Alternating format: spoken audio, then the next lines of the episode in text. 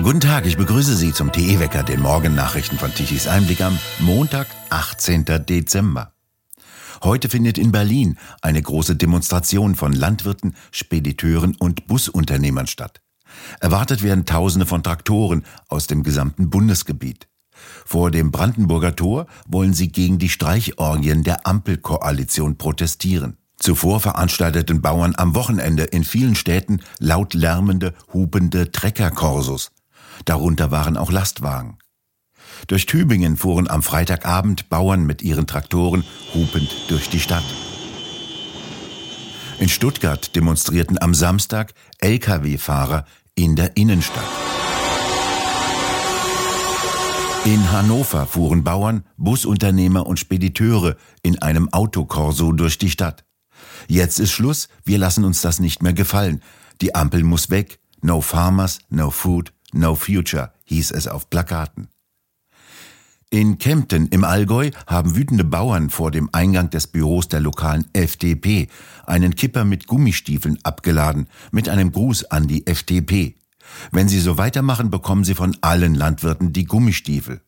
In Schweinfurt brachten Landwirte aus Unterfranken einen Kipper voller Mist vor das Büro des grünen Landtagsabgeordneten Paul Knoblach und stellten ihn dort ab. Sie überreichen ökologischen Dünger, wie sie es nannten, und wollten damit versuchen, die Gehirne der Politiker zu düngen, so wörtlich. Mist sei symbolisch gemeint. Er ist ein wertvoller Dünger, falls die Grünen nichts damit anfangen können, so die Bauern. Dieser Mist ist viel mehr wert als die Ampelpolitik, sagten sie. Letzter Auslöser für diese neuen Proteste sind die gestrichenen Agrardieselbeihilfen sowie eine neue Kfz-Steuer für Landmaschinen.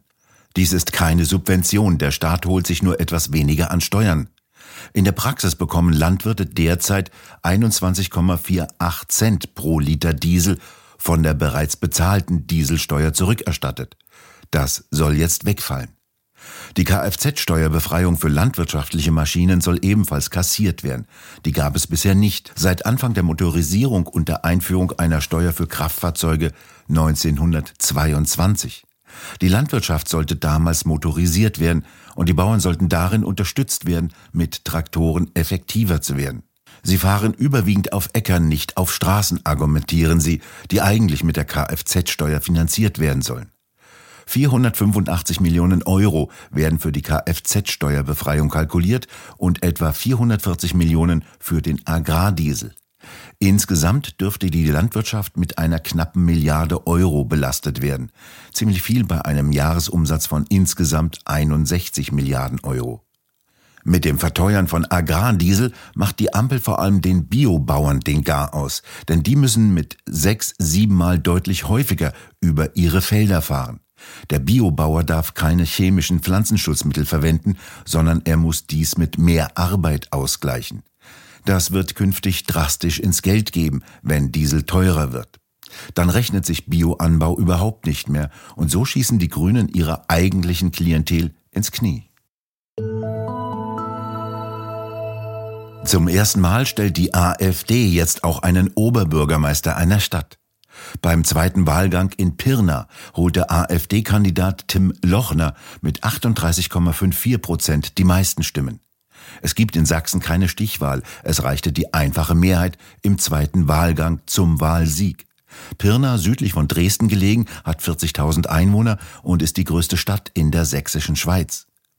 Lochner gewann deutlich vor der CDU-Kandidatin Katrin Dollinger-Knut mit 31,39 Prozent und gegen Ralf Thiele 30,08 Prozent, dem Kandidaten der Freien Wähler. Schon im ersten Wahlgang hatte der parteilose Tischlermeister aus Pirna mit 32,9 Prozent deutlich vor den ursprünglich vier anderen Kandidaten gelegen.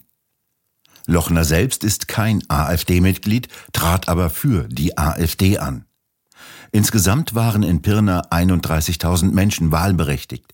Die Wahlbeteiligung lag am Sonntag bei 53,8 Prozent und damit 3,4 Prozentpunkte höher als vor drei Wochen beim ersten Wahlgang. Die Lufthansa fordert von den Klimaextremisten der sogenannten letzten Generation für Flugausfälle, Verspätungen und Umleitungen Schadensersatz.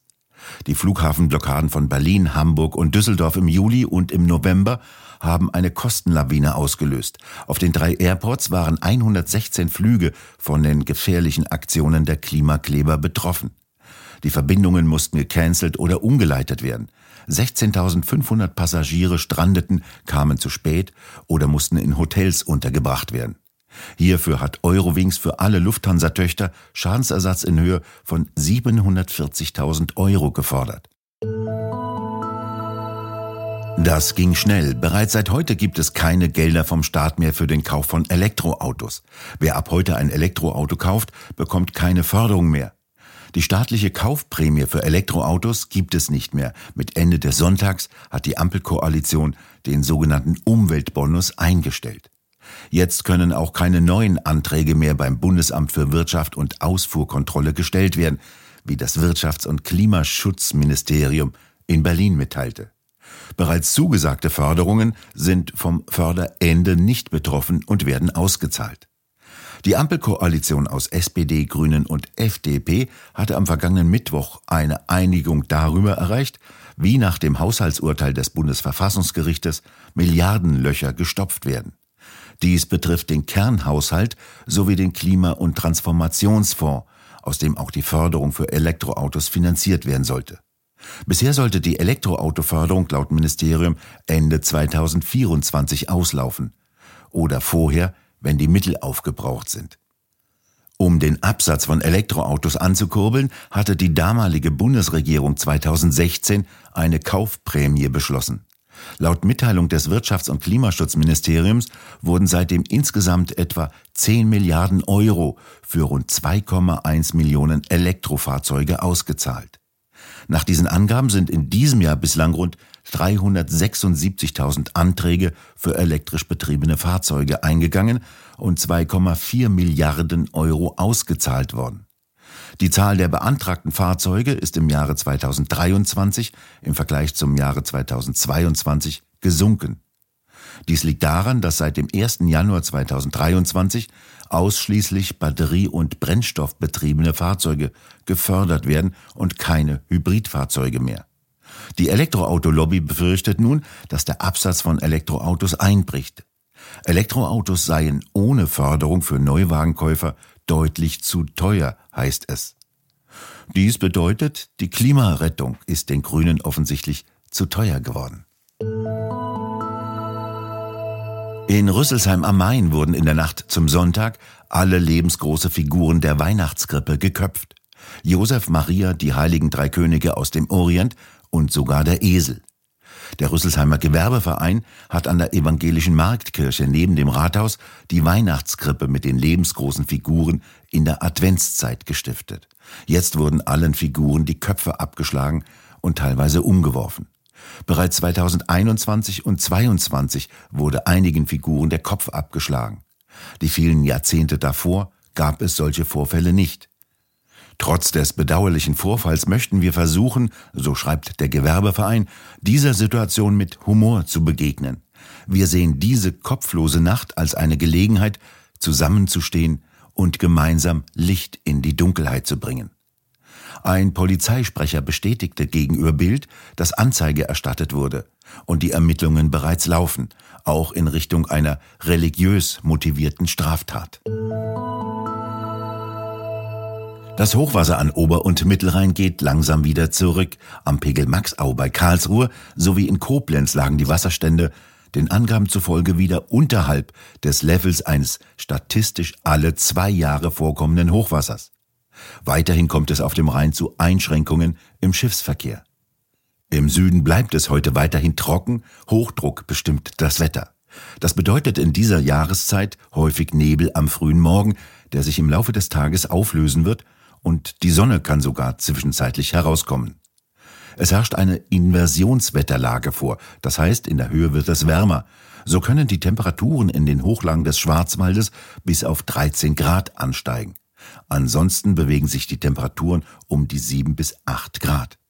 Nach Norden hin bleibt es mehr bewölkt mit leichter Tendenz zu Niederschlägen. In der Mitte der Woche werden sich Tiefdruckgebiete ausbilden und die Wettermodelle zeichnen kräftige Sturmlagen bis Ende der Woche an. Und nun zum Energiewende-Wetterbericht von Tichys Einblick. Gestern am Sonntagmittag um 12 Uhr benötigte Deutschland eine elektrische Leistung von 59 Gigawatt. Die konventionellen Kraftwerke lieferten eine Leistung von knapp 23 Gigawatt. Der Wind frischte nämlich auf und so konnten sich die Windräder ein wenig drehen. Um 12 Uhr mittags lieferten sie 28 Gigawatt an elektrischer Leistung. Das ist allerdings noch nicht einmal die Hälfte der installierten Leistung. Das sind 66 Gigawatt und damit hätten sie eigentlich Deutschland versorgen können, den vollmundigen Ankündigungen der Energiewender zufolge. Die installierte Leistung oder Nennleistung nutzt nur nichts, wenn nicht genügend Wind weht.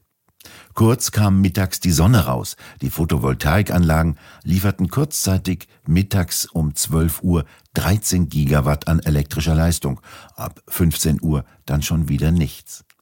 Exportiert wurden um 12 Uhr mittags knapp 9 Gigawatt an elektrischer Leistung zu einem lächerlichen Preis von 43 Euro pro Megawattstunde. Wir bedanken uns fürs Zuhören. Schön wäre es, wenn Sie uns weiterempfehlen.